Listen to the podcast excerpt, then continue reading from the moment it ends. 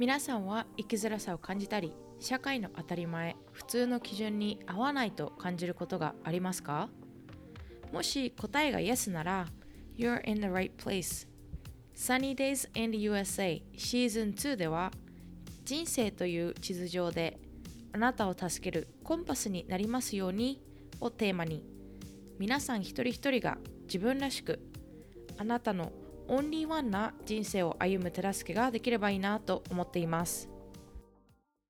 皆さん Sunny Days in USA へようこそ。今回は翔子さん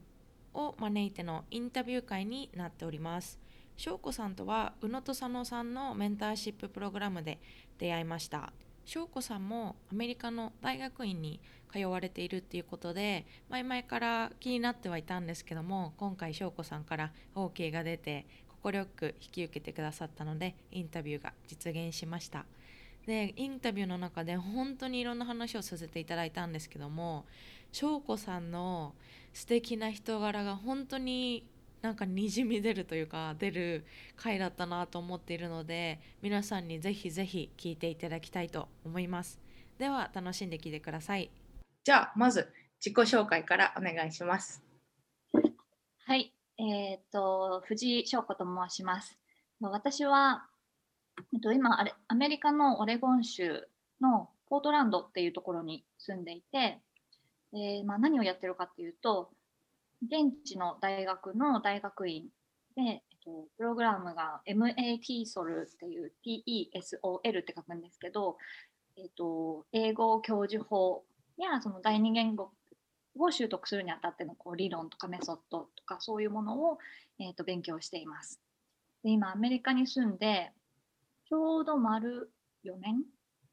ね、5年目に入ったっていうところなんですけれども、えーと、アメリカに来たきっかけ渡米のきっかけはと私うちの夫が海外赴任をするっていう機会があってでそれもこう会社からこう部署からお前次行ってこいとかってそういう感じではなくあのジョブチャレンジ制度っていうのが、こう会社のどの部署のどのポジションの人でも基本的にはこうアプライこう応募してこう手を挙げてこう立候補できるっていう制度がたまたまこうあの持ち上がってきて、はい、でなんかもそこにあのすごく興味がこう挑戦してみたいっていう気持ちがあったのとまあ、私ももともと海外にすごく興味があってこう海外に住んでいつか住んでみたいなみたいな気持ちがあったっていうのもあってじゃあそこ一緒にチャレンジしてみようという感じで、はいあの海外赴任っていう形になって私も一緒に帯同してついてきたっていうのがきっかけそれが今から4年前ですね。そうなんですね。そっか。じゃあもう本当になんかお互いがチャレンジするのをサポートし合ってるっていう素敵なご夫婦ですね。そうですね。あの、うん、すごくあのその話が持ち上がってきた時に、いやどうしようってあのやっぱり迷ったは迷ったんですよね、2人とも。ですごく不安要素もたくさんあってもう彼もまあ出張とかで海外に行くことはあってもじゃあ生活するっていうとどうなるのか。でその自分の妻も連れて行ってそこで生活をしながら自分にとっても新しい仕事にこうチャレンジするっていうのはこうやっぱ多分できるのかなっていうこうちょっと不安はあったと思うんですけど、うん、すごく私今覚えてるのはでもやっぱり行きたいって思うからにはあのその気になるってことはやっぱり行きたいっていう気持ちがあるからだからじゃあなんかそのいや何が困るだろうっていうところも数え出してもしょうがないからもうじゃあどうやったらどこが不安なのかどうやったらそれって解消できるのかとかそういう方向で考えようよっていう話をしたっていうのは今でも結構覚えてます。あそうなんですね。そっか。いやなんかそれってなかなか難しいというか夫婦であってもその手放しに応援できるシチュエーションではないと言いますか割とそういうところでこうどちらかが行かないでほしいなっていうことであの夢断念してしまうご夫婦の関係もあるんじゃないかなと思いますし私自身もあの夫が、えーと、軍隊に入るんですけどもそうした時にこうやっぱりいろんなところに行かなきゃいけないっていうのでその私の友達に相談するとやっぱり「えー、軍隊入るのいいの?」みたいなあのいろんなところに行っちゃうのにそんなところに行かせちゃちゃうの？みたいな感じで言われちゃうんですけどでももう私も結構やっぱりその、ね、彼にも夢を追ってほしいなってチャレンジしてほしいなって思うしっていうのはなかなかあんまりなんだろう私の周りでは聞かないというか私の周りがあのそんなに大人ではないのかもしれないんですけども。なので翔子さんの今お話を聞いてすごい素敵なあのあの夫さんのことは知らないんですけどもご夫婦関係だなと思って。はい。えっとではその駐在がきっかけの引っ越しだったと思うんですけども、えっと、それ以前は日本での、えー、お住まいで旦那さんが、えっと、海外出張だったりとかがあるっていう状況だったんですか？そうですね。私はもともともちろんあの海外にすごく興味はあったんですけどもう本当にこう日本生まれ日本育ちっていう感じで、えっ、ー、と短期で2回留学をした経験があって、1回は高校の時に2週間、アメリカのノースカロライナのアッシュビルっていうところに、はい、ホームステイさせてもらったのと、大学の時の夏休みに語学研修プログラムみたいなので、それも3週間かな。でその時はこう大学付属の英語のプログラムで英語を勉強するっていう経験を、はい、まあ、それぞれ学生の時に2回させてもらったんですけど、はい、長期の留学とかっていうところまでには至らなくってその時、うん、そうですね。なのでもう本当に日本で生まれて日本で育って日本で仕事したっていうのが結構私のこう人生の大半でした。そうなんですね。そっか。2回目の時はアメリカに来られたんですか？そうですそれも、えっと、インディアナ州のインディアナポリスっていうところで、うん。そうなんですね。割とこうなんというかあんまり留学先でめっちゃポピュラーな場所ではないと言いますがちょっと親近感が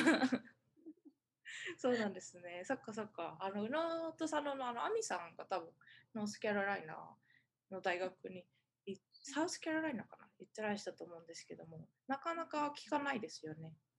そうですね。私もその時なんで行ったんだっけな？えっと高校の確かその姉妹校みたいなのがそこにあって、はい、その時も、希望者全員が行けるわけじゃなかったなんか簡単な専攻みたいなのがあったんだけど、すごく行きたくてもうすごく一生懸命あの志望動機とかを練習しこう考えて練習したりとかして、はい、行ったっていうのをすごい覚えてます。うんうん、そうなんですね。じゃあもともとすごくあの英語だったりとか留学には興味があったっていう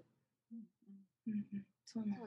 そっか。そうなんですね。で、その中で、えっとまあ、英語の取得だったりとかそういうのは高校で力を入れてたりとか大学で勉強されたっていうご経験がありますか？そうですね、えっと、大学は国際関係学科っていうあの結構その英語とかにも力を入れている、まあ、学部学科に進学したので、結構4年間まあなんて言うんだろう。こう、まあ、怠けちゃったりサボっちゃったりしたところも結構あったけど まあでもこう一般的なところで言うと、まあ、あの結構力を入れてるところで勉強できたかなと思ってます。そうなんですね。あ、そっか。で、えっと、このオレゴンに到着して、アメリカに長期で住むっていう形で今回の引っ越しだったと思うんですけども、えっと、その時来た時に何だろう前にその短期で来た時より思っていた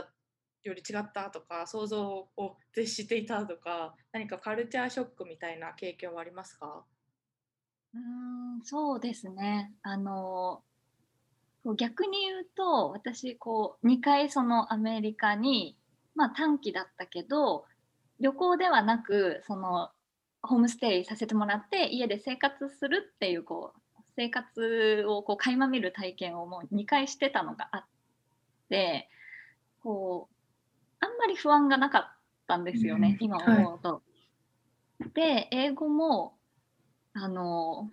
まあ幸か不幸か最低限の英語力あるって思ってしまっていて その時に。っていうのもこう旅行に行ってこう例えば欲しいものこうレストランで注文して買えるとかこう行きたいところが分からなくてここに行きたいんだけどって言って教えてもらってああっちねみたいなそのぐらいの会話ができると思って思い込んでしまっていたがゆえに私は結構行っても大丈夫だってどっちかっていうとこう自信すらあったような状況でアメリカに来てまあそれが結構あのもちろんそういう基礎があったのはすごく良かったのかもしれないけどあの逆に結構そこで苦労した部分もあって、うん、こうカルチャーショック、まあ、カルチャーショックって結構日本語で言うと日本語でこう聞くとこうなんかこう生活の違いとか、うん、簡単こう表層的なことアメリカの人って朝シャワー浴びるのみたいなこととか、はい、こう単純なこう違いみたいなことにこう目が行きがちだと思うんですけど結構そのカルチャーショックとかトランジションショックとかって呼ばれるもう本当に言語文化あとはその自分の役割的なその引っ越したことによる自分の役割の変化とかアイデンティティの変化とかもそういう生活のあらゆる面でこう違うっていうこう変化に直面したっていうところですごくあの悩んだりとか苦労したっていうのはありました。そうなんですね。あの私も結構塩子さんと一緒で来る高校の留学の時に英語できると思って 来てしまった分その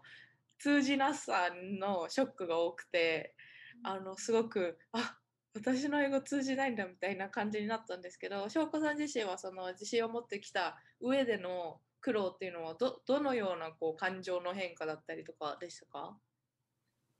うんそうですね。やっぱりその今サニーさんおっしゃったみたいにあのあれ私英語できると思ってたけどこの英語がデフォルトの環境の中に来た時に私が伝えようとしてることって本当にスタバに行って1個注文するのも聞き取ってもらえなくてはって言われるとか の普通にこうお店に行ってなんか聞いて教えなんとかなんとかだよって返されるんだけどもそれが1個もであのリピートもう一回言ってもらえますかって聞いてもう一回言ってもらってももう一回言ってもらっても聞き取れないみたいなところとかで、うん、こうあれ私のこの英語力ってどなんて勘違いだったんだろうって思っちゃったところもあるしあとはやっぱり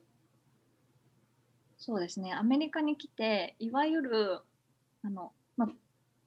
あ、その時その仕事もしてなくて院に行くなんてとても考えてもいなくて最初の3ヶ月間とかって本当にやることない行くとこない友達もいない何しこれから何したらいいんだろうっていうところで結構こう迷子になってしまって、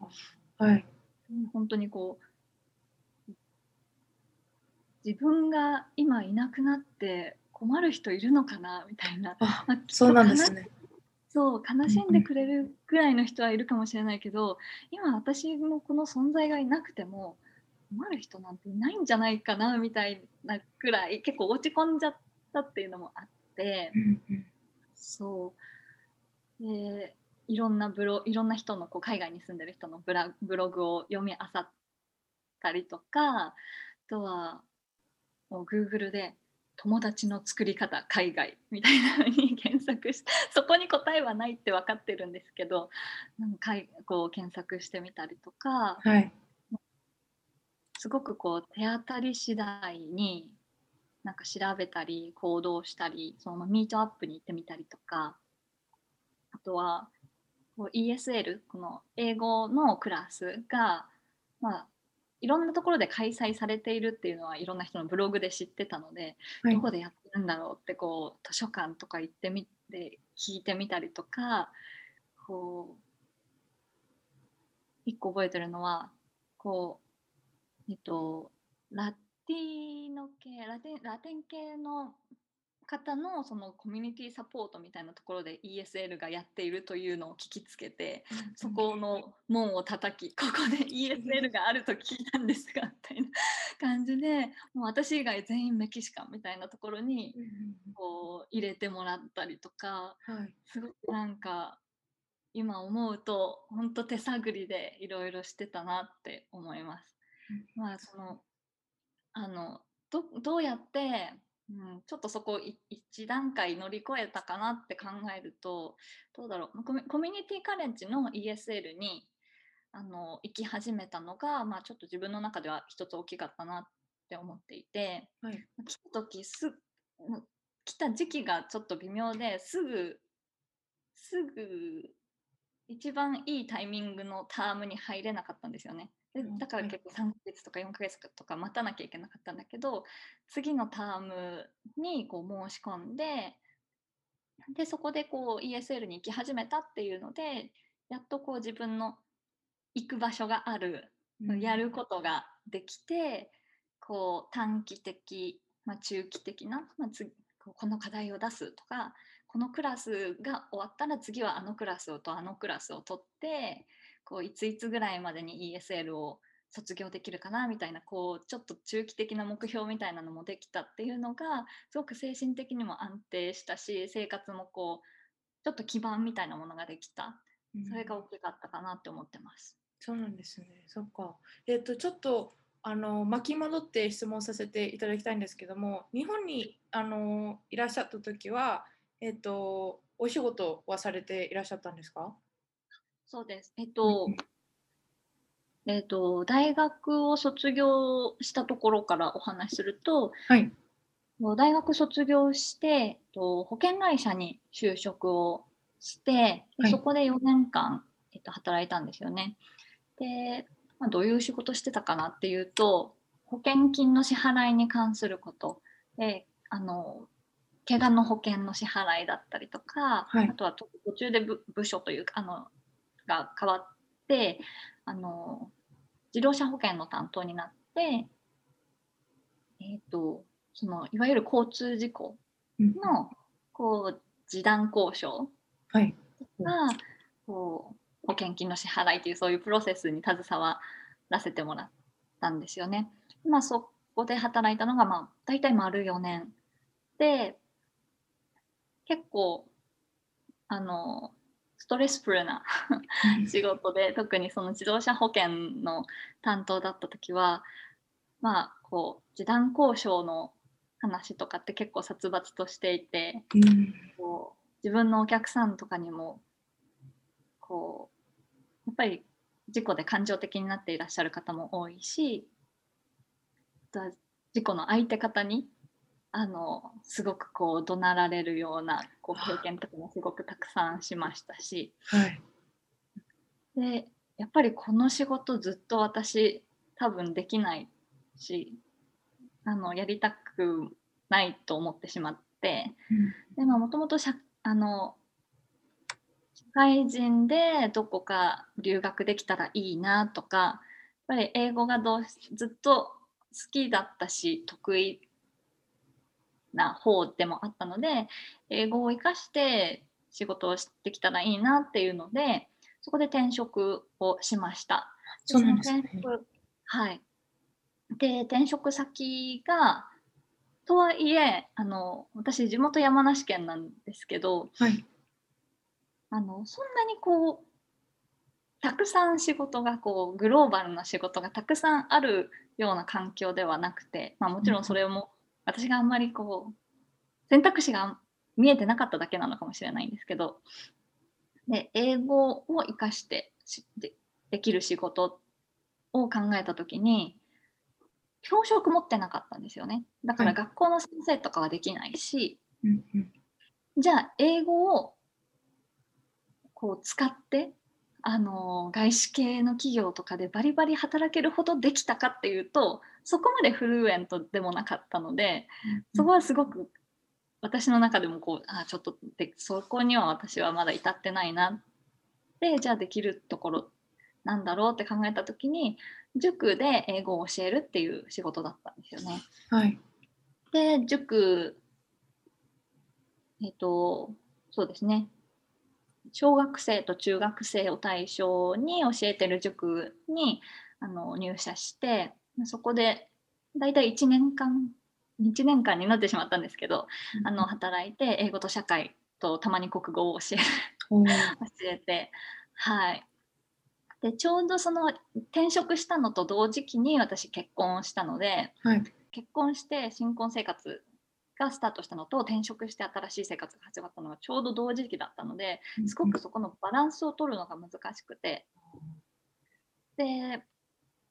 このままだったらちょっと結婚式の準備すらままならないなみたいなところとかもあって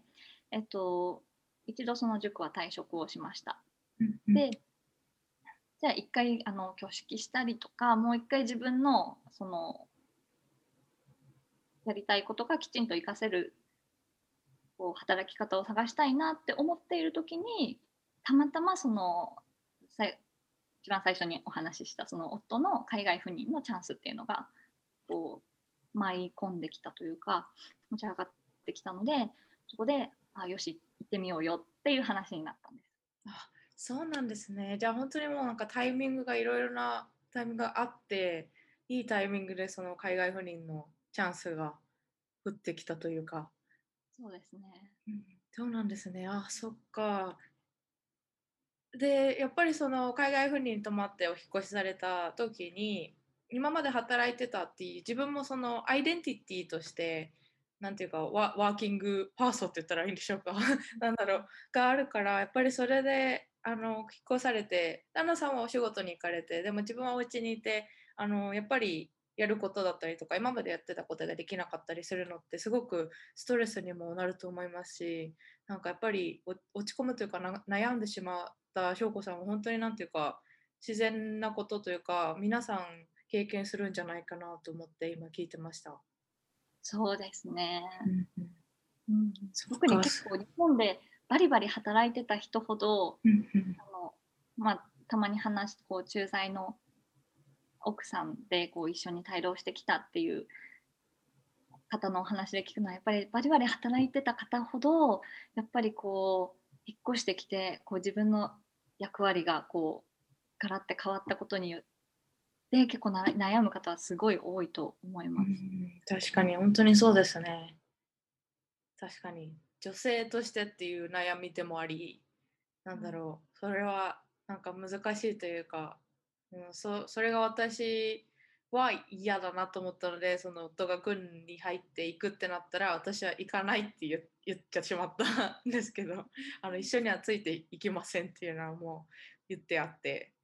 か勝手に行ってくださいっていう感じで私はここでじゃないと仕事ができない仕事をしたいので海外に、まあ、ヨーロッパに行ったりとかそういってなった時に自分がお家でこうあの夫を待つっていうのはできないかなと思ってしまったのでもう事前に 行きませんって言ってしまったんですけどそう彼の家族からしたらやっぱりちょっとなんかね心が なんか冷たい女だなって思われてしまったのかもしれないんですけど。あのそういうふうにあの自分のそのやりたいこととかこうしたいっていうのを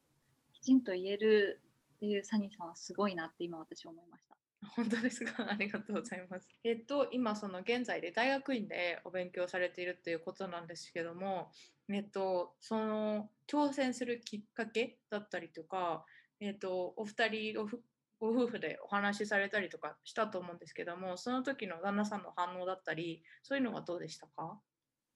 そうですね。あの私もう本当にささっきもちらっとあの話した通り、アメリカに来た時に自分が大学院に行くなんて全く本当に1ミリも 考えていなくて想像すらできなくてでただじゃあどういうきっかけで今があるのかなって考えるとのコミュニティカレッジで最初は本当に自分が英語をもっと勉強したいって思って勉強してた。で1年くらいで一番上のクラスまで行けてもうその ESL 英語のクラス終了ですってなった時にまあ次どうしようってなったんですよ。はい。であのその時にその ESL でお世話になってた先生にその時にじゃあもしもうこれであの終了だけどあのよかったら私のクラスにボランティアみたいな形であのこうサポートに来ない。あのそのままもう keep coming しないみたいな風にはい。してもらってでそれ今となったらな今となってはすごく大きなあの本当に大きなターニングポイントだったなとは思うんですけどその時じゃあそれを感じてかったかっていうと割とそうでもなくて っていうのもじゃあその時あじゃああぜひやらせてくださいって言ったんですけどそのまあその理由自分の中での理由はやっぱり ESL である程度英語を、まあ、いわゆるお勉強したけどじゃあまだまだ話せるようになってないな。ももっと英語に触れられるこう環境がこの先も欲しいな。自分の勉強の自分のその英語力の向上のためって思ってあじゃあやりますやらせてくださいって言ったんですよね。で本当に最初はもうあのサポートとかボランティアとかって言っても全然わからなかったからもう授業に行って本当にもう見学してるみたいな感じでそこからまあ少しずつ少しずつこう例えばこうペアワークをこうみんながやってる時にこう机回ってなんか困ってる人がいないかこう見て回ってなんかこうつまずいてたらこここうこうこういうことだよって教えてあげたりとか、はいこうディスカッションの少しファシリテートみたいなことを出してもらったりとか本当にこう事務的な小テストの採点手伝ったりとかプリント作ったりとかはいっていうのをさせてもらってでも今もそれもさせてもらっててもうかれこれ3年くらいにおーそうなんですね。はい。で、その時間がこう自分のためって思って始めたボランティアだったけど、その時間が本当に楽しくて、特にこう1対1でこう教えて、私も、私自身もまだ拙い英語だったけど、やっぱりそれなりにこう一生懸命説明してこうなんだよ、こうなんだよってこうサポートしてあげて、あ、できたって、あ、分かった、ありがとうって言ってもらえる瞬間とかがすごく嬉しかったんですよね。はい。でもうもっとちゃんもっとちゃんと見てあげたいしもっと時間割いてこのことやりたいしって思っていてでそんな中でこう友達とかには「えボランティアやってんの？偉いね」ってうん言われたのが私の中であれ？っていうこう私は全然そのすごく好きでやってるしむしろこのこの機会をもらえてることにお金払ってでもこのことずっとやっていきたいって思うぐらいなのになんかこうもう必要ない英語のクラスに行ってて偉いねみたいな風に言われた時にこうあ私これすごく好きなことなんだなっていうのにこう気づかされて、あ。はい。で、やっぱりこう、いろんな生徒さんと関係が出てできてくると、こう、じゃあ、翔子はどうやって勉強して、英語勉強したの？とか、どうしたら翔子ぐらい英語ができるようになるの？って聞いてくれる生徒さんとかもいて、でそこでこうどうやってって聞い聞いてもらった時にまそのそういう質問すごく多かったんですけど私の中で明確な答えがなかった。うんもっとこういう勉強やったらすごいいいよとか言ってあげられたらいいのにこうその質問自体すごく私自身こうリレートできる共感できるものだったんだけどこうそこにこう自分が差し出してあげられる答えとかこのアドバイスとかサジェスチョンがないっていうところにすごくモヤモヤして、なんかこうそれを私これ好きなことでもっと知りたいことがあるっていうところであこれ私ちゃんと勉強したいなって思ったのがはいその大学院に行こうかなって思ったきっかけです。あそうなんですね。いや今の聞いてて本当になんか翔子さんの頭の中のこのな流れというか一線がこう見えた垣間見えた気がしてすごくなんかあのなんていうか論理的というかその理にかなっているというかその流れが本当に一線になってつながったのが今なんだなって思ってすごく素敵だなって思ったんですけどもでももう本当になんかもともと教えることに対しての喜びっていうかが翔子さんの中にあったんですね。そうですね。あの塾で働いてた時もすごく教えるっていうあの仕事教えるっていうそのなんかこうプロセスみたいなものは結構好きだったかなって思ってます。その生徒と関係が少しずつできてきてこう自分がこう何かをすごい何かをこう知識とかをこう授けてあげられるわけじゃないけどこうちょっとしたきっかけとかで、あそうなんだとかこう気づきがをあげられたりとかこうあもっと頑張りたいってこう生徒さんのこうなんかちょっとこう火がつく瞬間みたいなのを見れた時にこうななんとも言えないこう気持ちになるんです。えー、そうなんですね。なんかそれってもう翔子さんは転職なんじゃないですかね。なんかそれってなかなか そこに喜びを感じれるってすごくなんか先生とかやっぱり向いてる人が多いんじゃないかなと思って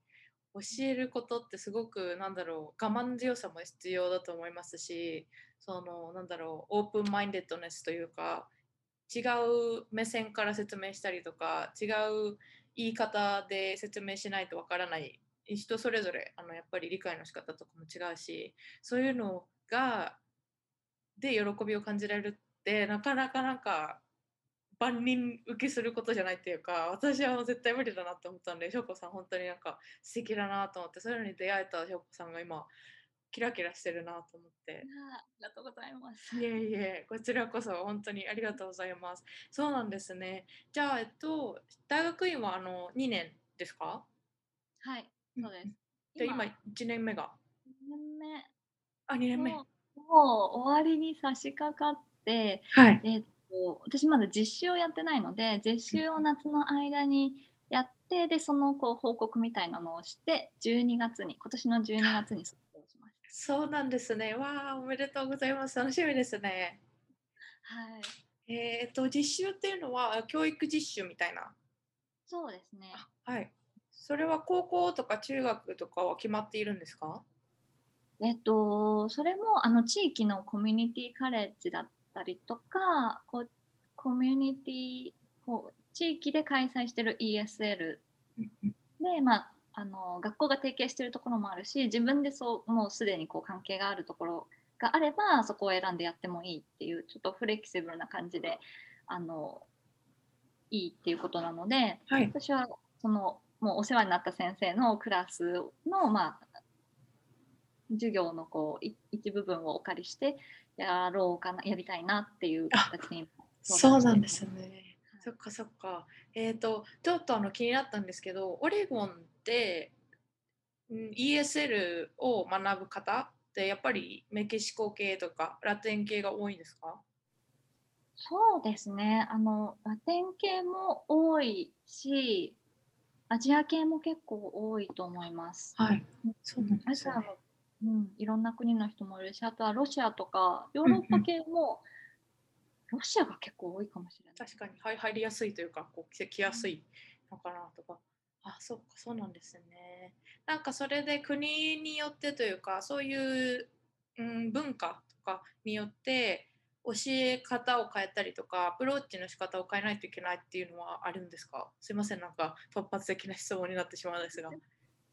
そうですね。あの私もまだあの実際にそのアメリカで ESL をお手伝いしたことはあるけど自分でこう教えたことっていうのがあのなくてもこれあのこれから経験をもっと積んでいきたいなっていう部部分なんですけど、はい。やっぱりあの国ももちろんそう国によってやっぱりあの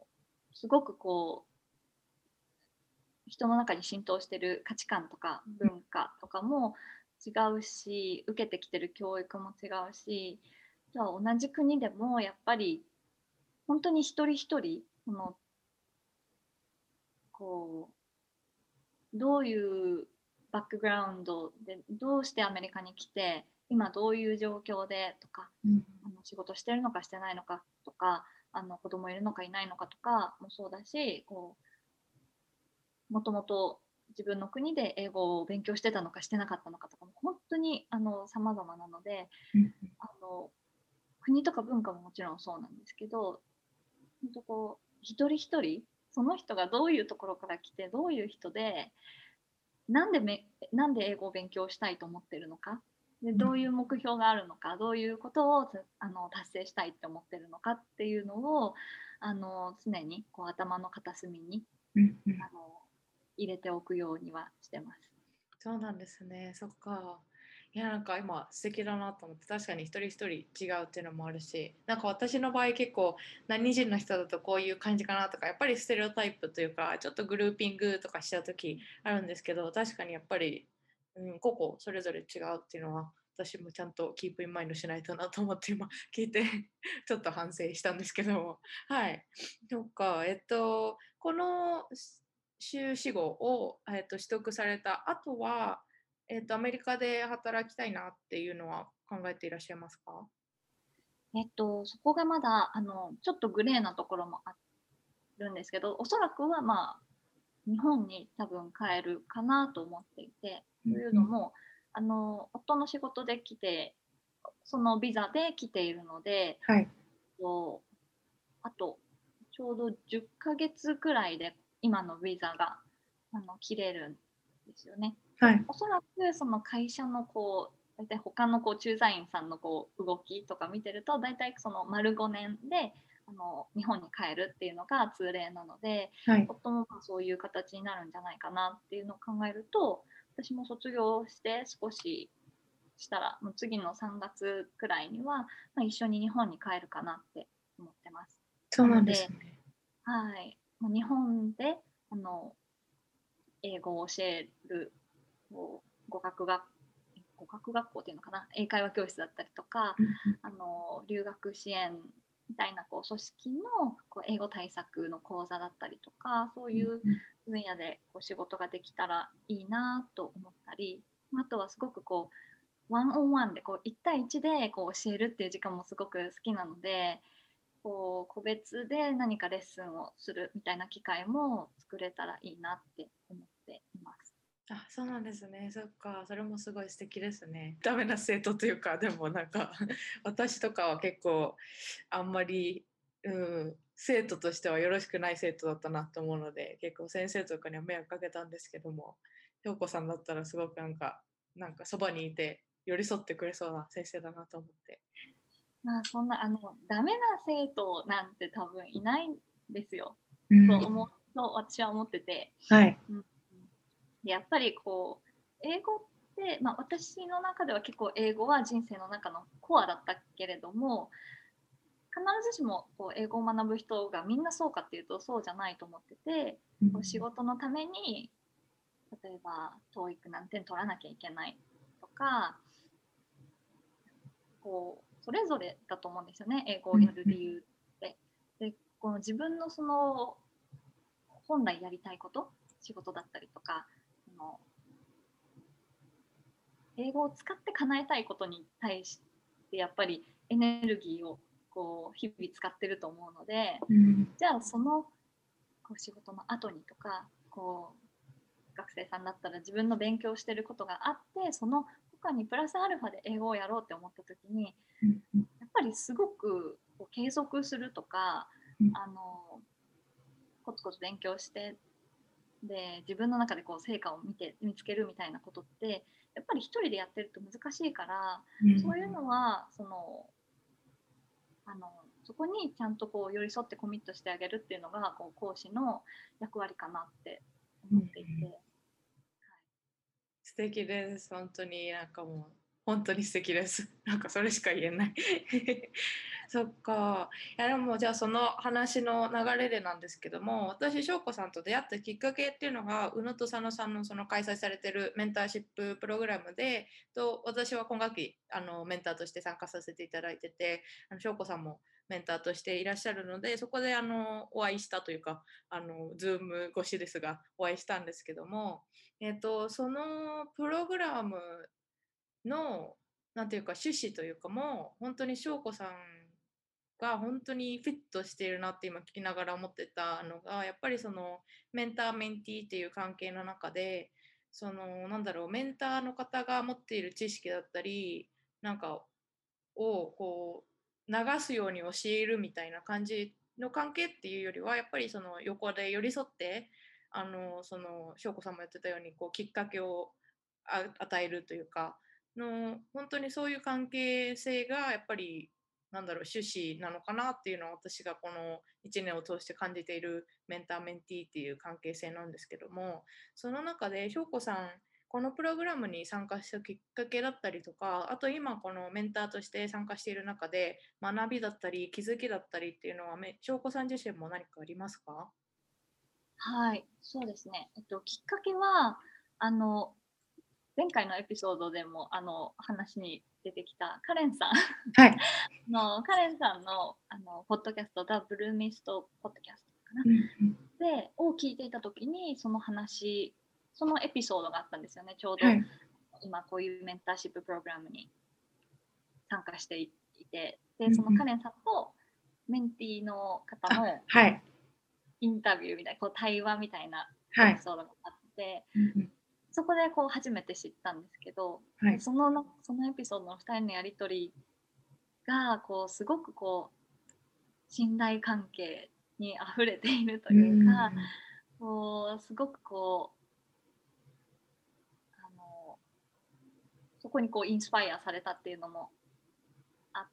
たしあとはやっぱりこう大学院がもうそろそろ終わるっていうタイミングでじゃあ次は私は何をこうすぐすぐ日本に帰るわけでもない少しな、もう少し何こうできることがあるんじゃないかなってこうあの思ってた時にそのポッドキャストを聞いたっていうのがきっかけであもうこれなんかすごく気になるからちょあのあんまり詳しいことわからないけどとりあえず応募しようって言ってしたっていうのがあの一番最初のきっかけでした。うん、そうなんですね。はい。学びというかあの今サニーさんおっしゃったみたいに私もこう今回このメンターをやらせていただくってなった時にこうメンターの役割って何だろうってこう何かその知識とか経験をこう授けるのは違うよなっていうのすごくあってこう何かあこう教えることがあったとしてもじゃあ私の私にとっての正解が必ずしもそのメンティーの人にとってのその正解だったりそのベストとは限らないしそうじゃない可能性の方が大きいから、うん、まずはそのメンティーの人とのそのま関係づくりというか、うん、まずは彼女のことを知ろうっていうところから始めました。すごくこうまあ最初は私も緊張したからこう関係どういうふうに関係作っていったらいいのかなっていうのをあの手探りだったところもあるんですけどやっぱりこう話をしていくにつれてで特に今回あの助か助かったというかすごくありがたかったのは、あのワークブックでそのもう話のこうきっかけになるこうトピックが用意されていたっていうのもあって、の一緒にそのトピックについて考えるその意見を共有するっていうこうことができたのでそのプロセスの中でこうこういうことに興味があるとかこういうことにこうつまずきかけてるとかこういう考え方を持ってるとかっていうのがこう少しずつ知れたっていうのもあったし私の中ですごくあの私にとっての学びだったなっていう思うことはこう今の私でもちゃんと参考になったり助けになれるんだなっていうのをそのメンティー私のメンティーが教えてくれたんですよね。その中でもこう私で大丈夫かなとかあの正直なところやっぱりこうメンターさんのこう顔ぶれとかもこうすごい方たちばっかりだなって。わかります。その気持ち。そうビッグネームっていうか 多いですもんね。すごい方がいらっしゃるんですよねこのプログラムには。そうなんですよ。こう皆さんこう自分の力でこう海外に出てきた方でサニーさんも含めあのサニーさんのことにわあすごいそうそうなんかプロフィール見てさあすごい人がいるって。いやいやいやいやもうそんな確かにそれは私も本当に同じことが言えるかなと思いますね。なんかうん、なんかこんな私でもいいのかなとか私もなんか悩み悩んでる最中だったりこう自分の指標が分からなくなったりとかどういう方向性に行こうかなとかっていう悩みがあったりするのでそういう私自分もアンクリアなのにそんな人にアドバイスなんてねそんなあげられないって思ってたんですけども私のメンティーの子もすごくポジティブというか本当に意識の高い頑張り屋さんの子で本当に私をこう持ち上げてくれるというか ありがたいなと思ってるんですけど私も本当に学びが多くてこのプログラムはなんか参加して本当に良かったなって思えるプログラムだなって思ってるしてます。翔子さんとにも出会うことができましたし本当にありがたいです。では、えっ、と、翔子さんのこれからのビジョンだったりとか、これからその挑戦したいこと、大学院の卒業ももちろんあのい大事だと思うんですけども、その先どんなことをしてみたいとかってありますか？そうですね。まあ、一番、まあ、これは変わらないだろうなって思ってるところは、その英語学習を、まあ、通じて、こう誰かの目標だったりとか、の夢だったりとかっていうのを叶えるところの、まあ、伴走というか、こう手助け、こう応援をしていきたいなっていうのが、こう一番こう大きなというか、あのどういう仕事だったり職場だったりこう働き方になったとしてもあのここは多分軸になるだろうなっていうところで、まあ、あとはあの私こういうふうにあのお話しするとすごく英語が得意で英語ができてで海外の大学院行ってるって英語すごいできるんだなって でしかも英語を教える仕事するってことはすごいできるんだなって結構勝手に思われることもあるんですけど私もすごくあの苦労もしたし今もしてるし全然ダメだって思う時もまだ今でもすごくもう毎日のようにあるんですよね。でそういうこうマインドあの私もあの日々戦ってるところなんですけどもうなんか「I'm not enough」って思ってしまうそのマインドみたいなところであのすごくこう皆さん共通してこうあの思ってしまいがちなところだと思うしだけどそれをそのマインまあマインドブロックというかそう思ってしまうがゆえに一歩挑戦できなかったりとかうん。こうやりたいって思ってることにこう踏み出しきれないみたいな場面って誰しもあると思うんですよ。でだからその not enough って思ってしまうそのマインドをそうじゃないよっていうことをあの私もそう思っちゃうけど戦ってるしそこを一緒にあの乗り越えるっていうとちょっとこう大げさな気もするんですけどあのそういうこうマインド面のサポートとかもできる講師でいたいなっていうふうに思ってます。あそうなんですね。いや、本当になんか素敵なビジョンだなと思って、今、翔子さんのおっしゃってたことって、すごく大事なことだし、すごく価値のあるものだなと思って、っていうのも、私結構あの、今、はみ出し系ライフのある方のゆかりさんという方が運営されてるブッククラブに、えー、と参加しているんですけども、それが、えっと、ブレネ・ブラウンさんっていう人の本なんですが、でもブレネ・ブラウンさんってやっぱりその、なんだろう、ボナラビリティ、あ、本当にそれです。あの、私もそれ読みました。よかった。そう、なんか、そう、なんか、なんて言うんだろう、赤裸々に自分も、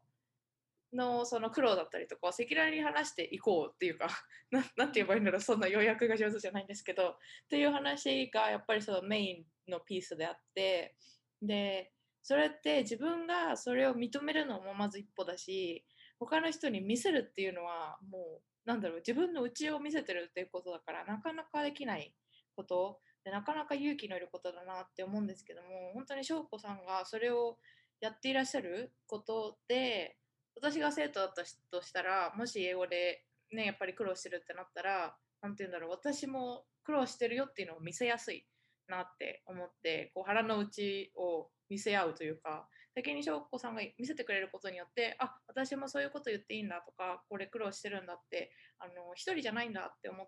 思えるなって今すごく思ったのでなんかそういう翔子さんが英語の先生だったらもう本当になんか私16歳の時あんまり苦労しなかったのかなとか今思うんですけども。そっかそうなんですね。でもマインド確かにとっても大事だなって思いますし今話を聞いてて